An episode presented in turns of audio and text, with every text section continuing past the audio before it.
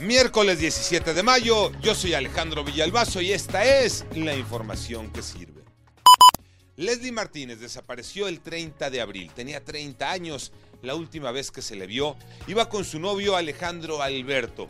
Luego de una búsqueda incesante encabezada por familiares y amigos, encontraron en Huitzuco Guerrero el cuerpo de Leslie estaba sobre la autopista del Sol se confirmó que es ella. Su hermano la identificó por sus tatuajes, dentadura y ropa. Y así lo habló ante los micrófonos de Panorama Informativo.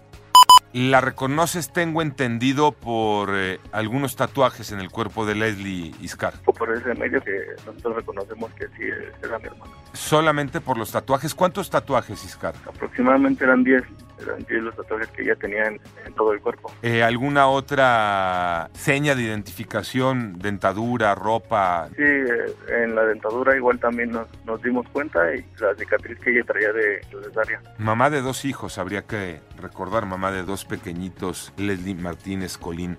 Se sabe que Alejandro Alberto, el presunto feminicida, le ha dicho a su madre que primero muerto antes que pisar la cárcel.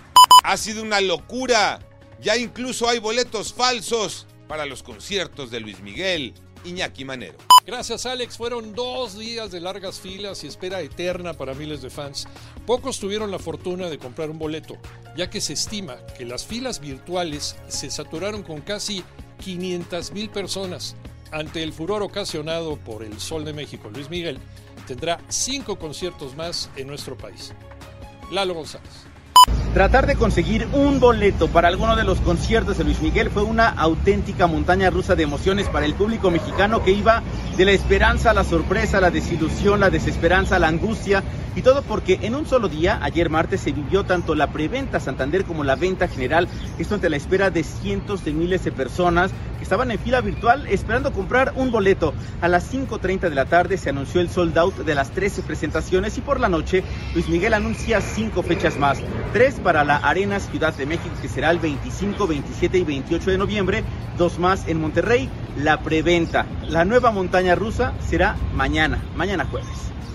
Semifinales del fútbol mexicano, el primer partido, Monterrey contra Tigres, Gabo Ayala.